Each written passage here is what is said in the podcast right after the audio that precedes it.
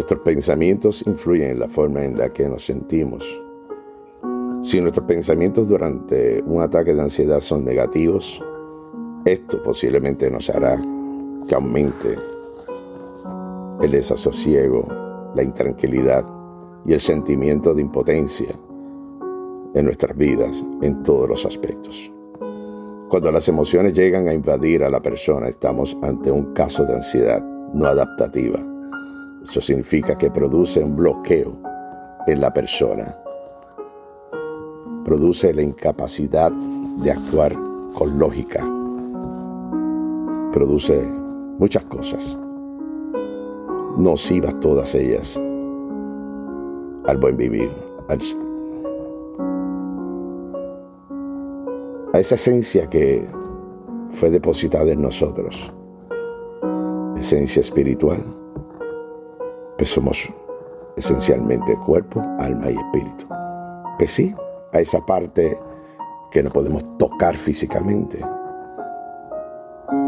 nos ataca, nos afecta cuando no tenemos control de la mente. Por lo tanto, el mensaje espontáneo que quiero compartir contigo en este momento que ¿Me escuchas?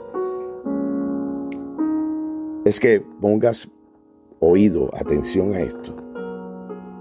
Pues la pandemia que hoy nos afecta, que nos arropa, y no de ahora, pero que se sigue agravando, tiene que ver mucho con la salud mental, con la falta de paz. Es la que provoca todo tipo de violencia. Por eso es que te recuerdo que el hecho de que una preocupación llegue a ti si no la manejamos correctamente, esta puede afectar el cuerpo de muchísimas formas que te pueden sorprender. Y estoy seguro que de alguna manera conoces a alguien, si no tú mismo, porque a mí me ha sucedido, de cuál es el alcance o lo que esto, los estragos pueden eh, provocar en ti si no lo controlamos. Ya bien sea a ti o un ser amado. Cuando la preocupación se vuelve excesiva, puede provocar sentimientos de gran ansiedad e incluso provocar que te sientas físicamente enfermo enferma. Mira, había una vez un estudiante que no podía meditar. Sus pensamientos no le permitían concentrarse. Este estudiante habló con su maestro diciéndole, maestro, los pensamientos y las imágenes mentales no me dejan meditar. Cuando se van por unos instantes, se convierten solamente en segundos porque, porque luego regresan con más fuerza. No puedo meditar, no me dejan en paz. El maestro le dijo, oye, ¿sabes? Esto depende de uno mismo, esto depende de ti. Deja de darle tanta importancia a eso en la manera que lo estás haciendo y concéntrate. El estudiante lo miró, quedó callado. Y no obstante a este consejo, el estudiante seguía lamentándose de que los pensamientos no le dejaban en paz y que su mente estaba cada vez más confusa. Cada vez que intentaba concentrarse todo, todo un tren, una máquina a toda velocidad, de manera arrolladora, venía hacia él con pensamientos y reflexiones cortas, a menudo inútiles y muchas veces triviales. Y éstas entraban en su cabeza y él no tenía control sobre ello. El maestro entonces lo miró y le dijo, entiendo, mira, ven, ven acá. Y el maestro inmediatamente, al ordenarle que se acercara a él, tomó una cuchara y se la dio y le dijo, aférrate a ella, agarra, sosténla con fuerza en tus manos. Sosténla y tenla en tu mano hasta que yo te indique, pero sosténla fuerte. Y ahora, ven, siéntate y medita. Así hizo el discípulo. Obedeció.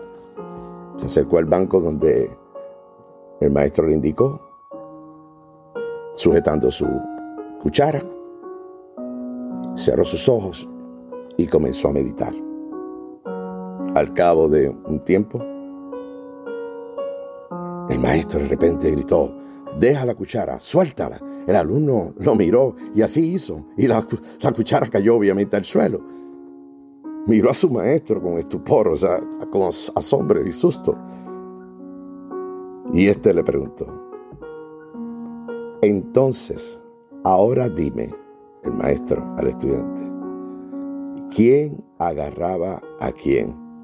¿Tú a la cuchara o la cuchara a ti? Moraleja.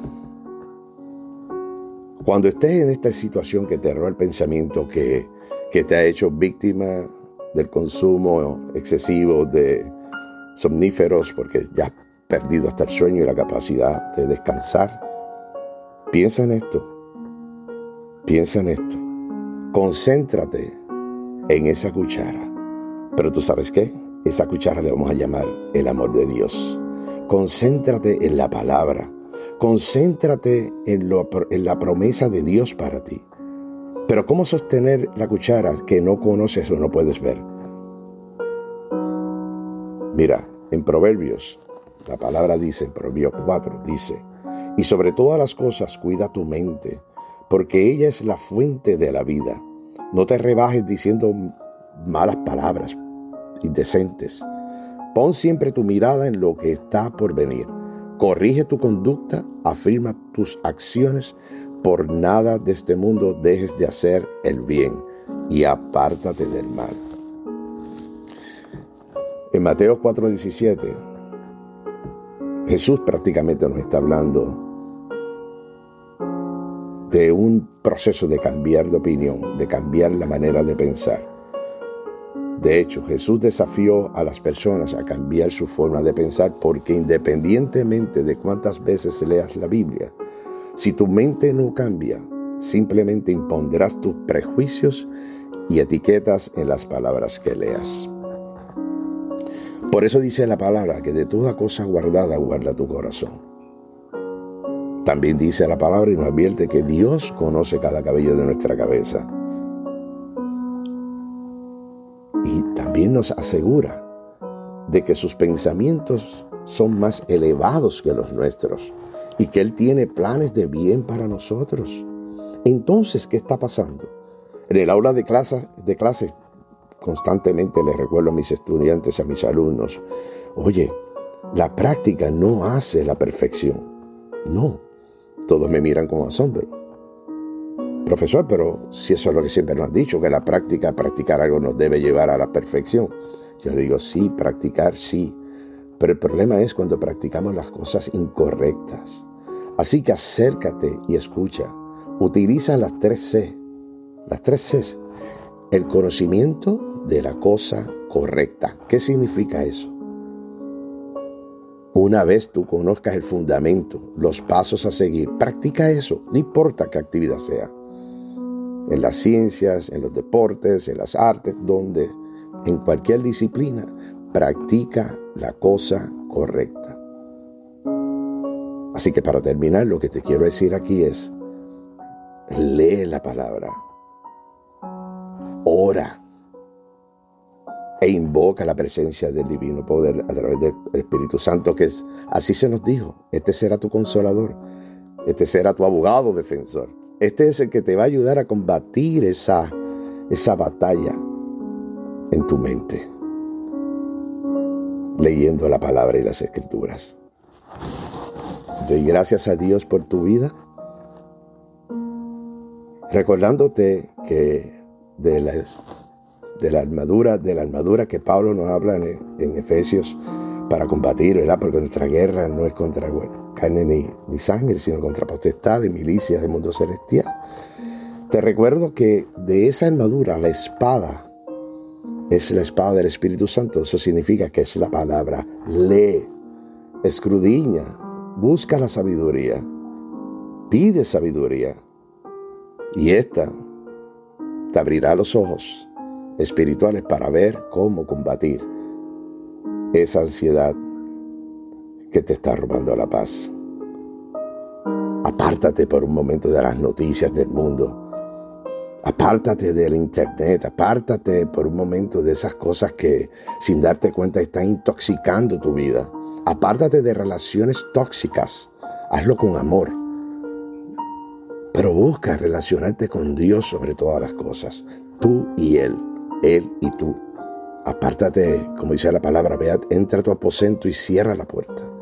Y allí en lo secreto.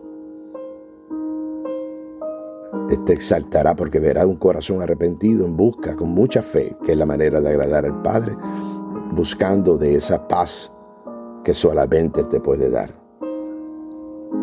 Jesús lo dijo. Yo soy la paz, yo soy la luz del mundo y yo vengo aquí con la paz que el mundo no te puede dar. Bendito Dios, gracias por tu palabra. Así que te invito a orar diciendo lo siguiente, Padre, gracias Señor, porque sé que tú me amas. Te pido que me perdones por las transgresiones aquellas que he cometido a conciencia y aquellas que he cometido sin darme cuenta. Saca de mi corazón todo aquello que no viene de ti, que roba y atenta por robarme esa paz que sobrepasa todo entendimiento. Padre, gracias por la oportunidad de un día más. Gracias porque tus misericordias fueron renovadas una vez más en mi vida. Yo te doy gracias porque en estos momentos ya siento paz.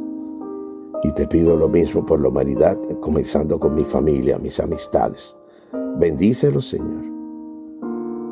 Bendícelo con bendiciones de lo alto, porque ya fue un alto precio, bendita sangre derramada por esto. En ti confío, Señor, y en ti espero, en el nombre de Cristo Jesús. Amén, amén, amén. Que tengas paz y que la paz sea el derrotero alcanzado en el día de hoy, comenzando en estos instantes, para ti y todos tus seres amados. Bendiciones.